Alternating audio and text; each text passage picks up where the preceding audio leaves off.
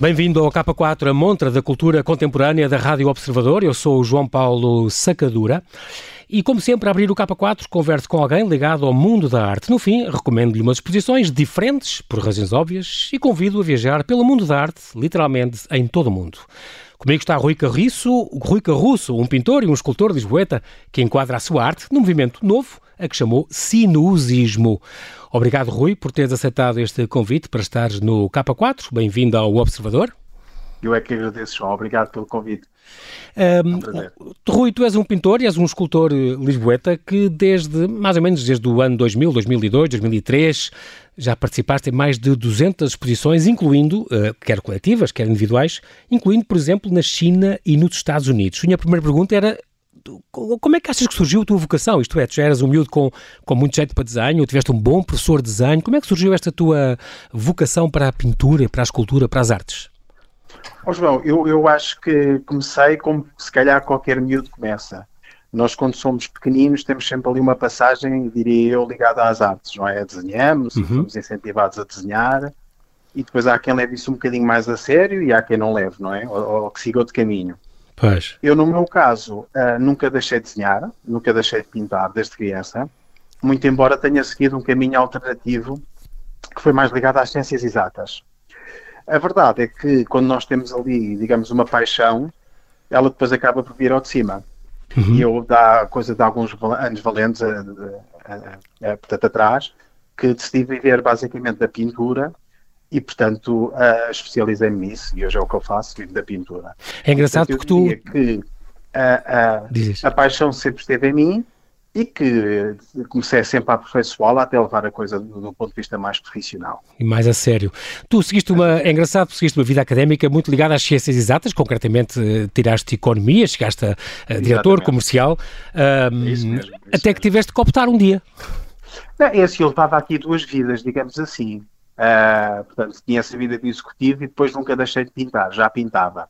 Mas a verdade é que quando tu tens muita responsabilidade num lado e depois tens assim uma paixão pelo outro, chega a uma altura tens que optar. optar, não é? Pronto, claro e então sim. decidi, digamos assim, dedicar-me só, só à pintura.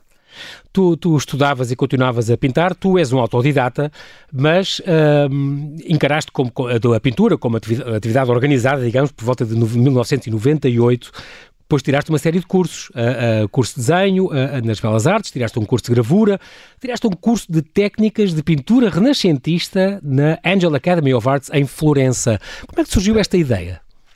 Não, é assim, nós quando começamos a pintar e, e, e, a partir do momento que pintamos, digamos assim, temos uma necessidade sempre grande de estar a aprender, a experimentar coisas.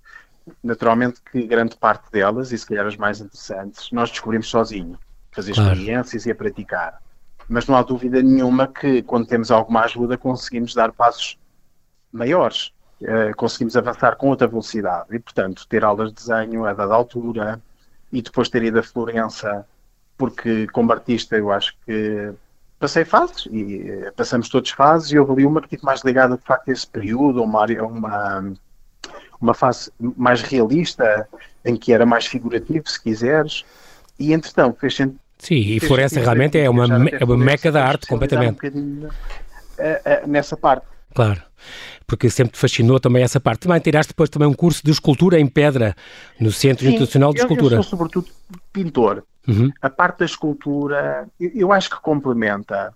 É, é, é, fácil vocês olharem para qualquer artista e verem que ele tenta manifestar ou, ou, ou passar as suas mensagens através de vários tipos de técnicas. Pode ser escultura, pode ser eh, pintura, pode ser eh, pá, cerâmica, várias coisas. Exato. Mas eu diria que sou sobretudo pintor. A parte da escultura é, é um complemento, digamos assim, não, é, não, não tem muita expressão naquilo que eu faço. Mas tu exerces também, de vez em quando eh, fazes esculturas ou não?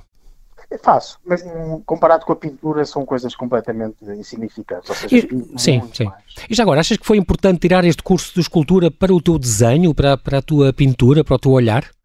É sempre importante, porque tu consegues sempre estabelecer relação entre as duas coisas. É, é como tu leres livros e seres influenciado por um livro, é como tu fazes claro. uma escultura e depois pintares a seguir, quer dizer, está tudo interligado, pelo menos eu vejo as coisas assim. Uhum. E portanto, não só é enriquecedor, como de facto também te traz bastante mais conhecimento e bastante mais técnica, muito embora não pareça diretamente, não é? Não pois, pareça pois. diretamente que isso, que isso, faça sentido. É muito engraçado porque tu és, os, os teus quadros, eu seduziu-me bastante a tua maneira de pintar e este teu movimento que tu, que tu retratas. Tu és meio figurativismo, tu estás no meio figurativismo, meio abstracionismo, é uma coisa engraçada.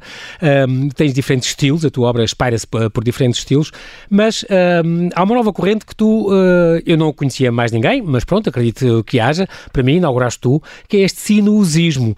E isto tem muito a ver com uh, uh, esta questão do espaço-tempo curvo e da, e da ciência. Afinal, tu tens uma mente também muito científica, o que é engraçado. tu dirias que conheces mais exemplos deste sinuosismo? Foi alguma coisa que tu descobriste e quiseste olha, seguir? Foi, ou, foi... Eu diria que foi uma brincadeira, porque houve ali uhum. uma fase, nomeadamente com o Vim de Florença, uhum. em que uh, desenvolvi e, e um estilo eh, que era muito orgânico, as minhas figuras eram muito orgânicas, os objetos eram muito orgânicos, e então os meus pares, os meus colegas, os meus artistas amigos brincavam com isso e, e, falavam daquelas curvas todas como formas sinuosas, não é? Sim, sim. E depois, como tudo dá origem a um movimento, brincávamos e dizia que era que andava ali a explorar o sinuosismo. Exatamente.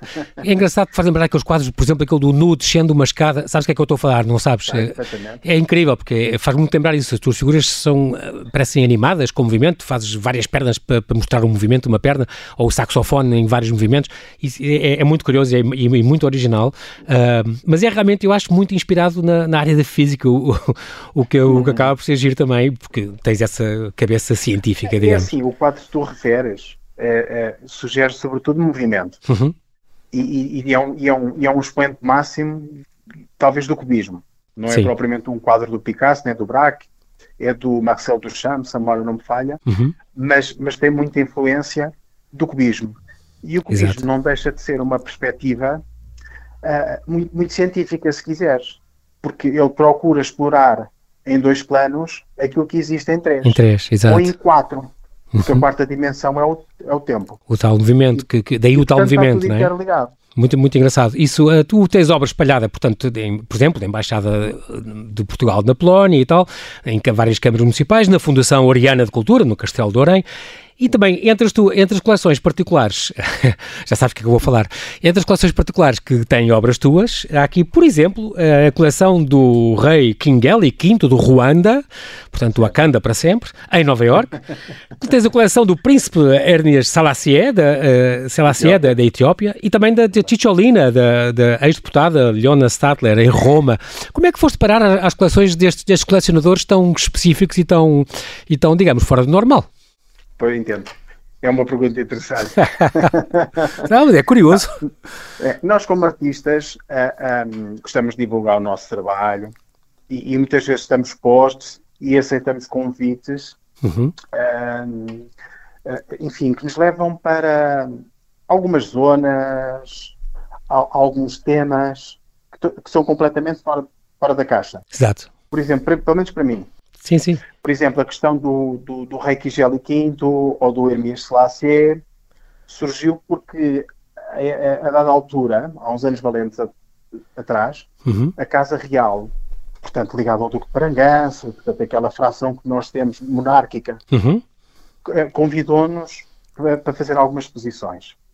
E a dada altura surgiu a oportunidade de retratar o rei que vinha cá, e depois num segundo momento o príncipe de Etiópia, que vinha cá, e, portanto, foi ali uma fase, digamos, talvez de um ano, em que essa proximidade com a Casa Real, okay. não sendo eu monárquico, não, não tendo nada contra, sim, sim, sim. nem a favor. Mas foi, foi pelo, uh, arte, pelo, pelo teu talento, claro. Claro, claro. Já a Ticholina, curiosamente, há ali um período também da minha pintura, talvez uns 4 ou 5 anos, que eu era ligado muito à arte erótica, uhum. e portanto, eh, por eu estar muito ligado à arte erótica, os administradores do Salão Erótico de Lisboa convidaram-me para poder expor no Salão Erótico. Ah, okay. Eles queriam oferecer aos clientes muito mais do que pornografia, queriam uhum. ter literatura erótica, queriam ter claro, pintura claro. erótica, portanto, queriam complementar e fugir um bocadinho àquela ideia de que o salão erótico era só fotografia. Era só fotografia, exatamente. E estamos a falar é, em 2006. Eu apareço como o pintor, digamos assim, oficial da arte erótica. E estamos a falar em 2006, no segundo Salão Internacional Erótico é, assim, de Lisboa, na FIL. Mais sim. ou menos por aí. Sim, eu lembro disso. Precisar exatamente o ano, mas não Ah, daí ser. a ligação, pronto, já percebi. É. Muito e bem. neste ano, a Xixolina era a embaixadora do salão erótico. E, portanto, foi inevitável cruzarmos e conhecermos. Ela ficou apaixonada pela tua arte também. foi na conferência de imprensa, já não o recordo.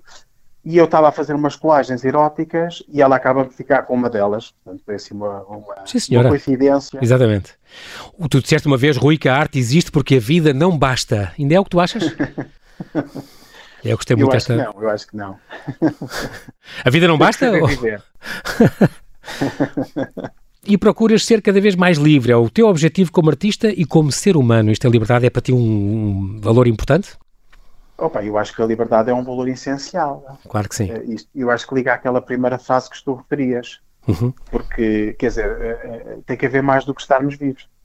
Claro que, sim, claro que sim. Temos que desfrutar, temos que nos sentir bem, temos que ser felizes, a fazer o que gostamos, com as pessoas que estamos, enfim. É, claro. É, é fora, não é? Tu tiveste há muito pouco tempo uma exposição individual ali na, na Embaixada, no Príncipe Real, na Galeria Welcome certo, to Art. Certo, Esta, a materialidade da imaterialidade, que acabou no fim de fevereiro.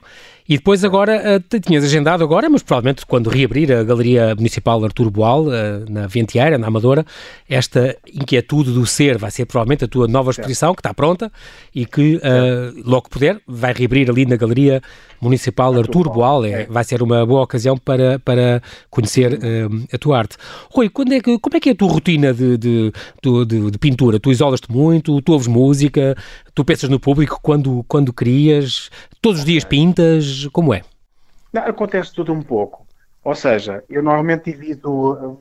Eh, vou falar da minha semana. Uhum. Normalmente dou aulas durante a manhã. Eu tenho um ateliê no Restelo, que é o Ateliê Internacional Belas Artes. E, portanto, dou aulas durante a manhã. Exatamente, onde, onde aprendes técnicas e tal. Exatamente. Desenvolves workshops e, e cursos de pintura. Óleo, acrílico, aguarela e tal. Muito bem. A parte, a parte da técnica tu ensinas, a parte da criatividade às vezes já não podes, já é mais difícil de, de... Ajudamos as pessoas a chegar lá. Ok. Ou seja, não substituímos às pessoas, mas damos uh, as ferramentas para elas conseguirem chegar lá. Ok. É um bocadinho por aí. E depois à tarde pinto. Quando estou a pintar, de facto tenho ali o meu ritual. Pode ser música, pode ser estar acompanhado, pode ser estar sozinho, depois depende muito do que estou a fazer. Uhum. E depois, se sou inspirado, se penso no público ou não, também depende um bocadinho do objetivo do que estou a pintar. Porque imagina que é uma, é uma encomenda. Sim, sim. Aí tenho que estar naturalmente a pensar eh, para quem é que é, qual é o objetivo, se estou a conseguir passar a mensagem que se pretende, por aí fora. Okay. Se não estiver uh, comprometido com nada, consigo ser mais livre e estar completamente descontente. Como é que é estes dias que agora estás em quarentena, nós, este K4 já é por telefone uh, e estás com os teus dois filhos em casa e a tua mulher, como é? Que, consegues ter esse, essa, essa parte de espírito e esse tempo para pintares à mesma ou com toda a gente em casa agora tem sido complicado? Não, é um bocadinho, eu acho que tendo mais para essa segunda parte, porque tenho um, o mais novo tem dois anos uhum. e portanto, salvo o período que ele está a dormir, é, ocupando o tempo todo. Exatamente. é mais não, não deixa muito para margem. É mais absorvente, não é? Diz-me outra coisa, Rui, que, que artista, nacional ou internacional, vivo ou morto, tu não perdes uma exposição? E é assim, eu gosto de muitos artistas, muitos Sim. artistas. Há algum, um ou dois que sejam assim mais referências? Mais consagrados, gosto muito da Paula Rego ou do Júlio Pomar. Uhum. Uh, e portanto sempre tenho a oportunidade, vou, vou visitar as exposições deles. Muito sempre bem. que há. Uhum. E internacionais, enfim, um bocadinho de tudo. Não, não tento não, não, não perder a oportunidade. Mas, mas há uns mais alternativos, porventura mais contemporâneos, que são muitas vezes são mais interessantes. Okay. Queremos ver o que é que se está a fazer, quais são as atuais tendências, por aí fora. Uhum. Tu, tu, a quem é que mostras primeiro as tuas obras? Mostras a alguém, ouves, ouves conselhos, ouves opiniões ou não? Antes, Sim, de, as, antes de as declarar prontas? Normalmente a minha mulher acompanha-as uhum. e, e, e, é uma, e é uma crítica muito. uh, é, é, imparcial? Consegue ser imparcial? consegue, consegue. É, muito é muito difícil. É muito difícil encontrarmos claro. a pessoa certa para nos ajudar. Uh, mas ela consegue ser, ela consegue ser, o que é muito, o que é muito interessante. E depois tenho os meus amigos, meus amigos pintores, meus amigos escultores, vão passando cá por casa e vão vendo, vão vendo aquilo que eu vou fazendo e vão dando as opiniões deles e eu vou ouvindo Muito bem. e vão fazendo as minhas reflexões. Fica prometida também uma visita qualquer dia, sou eu que gostava Acho de conhecer o teu ateliê Com certeza. Inf obrigado. Infelizmente não temos tempo para mais. Obrigado, Rui. Bem-ajas pela tua disponibilidade. Obrigado, Oxalá toda, esta, oxalá toda esta crise passe rápido para que a vida retome a normalidade. Claro. E a galeria Artur Boal, cá está, na Amadora, possa abrir para vermos então, reabrir para vermos a tua claro. arte na exposição Inquietude do Ser Tu, este pintor eh, lisboeta e tão premiado que, cuja obra vale a pena conhecer este Rui. Uh, Rui Carruço, quando vir, vai perceber logo porque é que falamos no sinusismo. E pronto, e agora vamos à altura de fazer umas sugestões uh, de exposições. Em tempos especiais no K4, recomendo-lhe mostras especiais, esperando que tudo se normalize em breve da melhor maneira.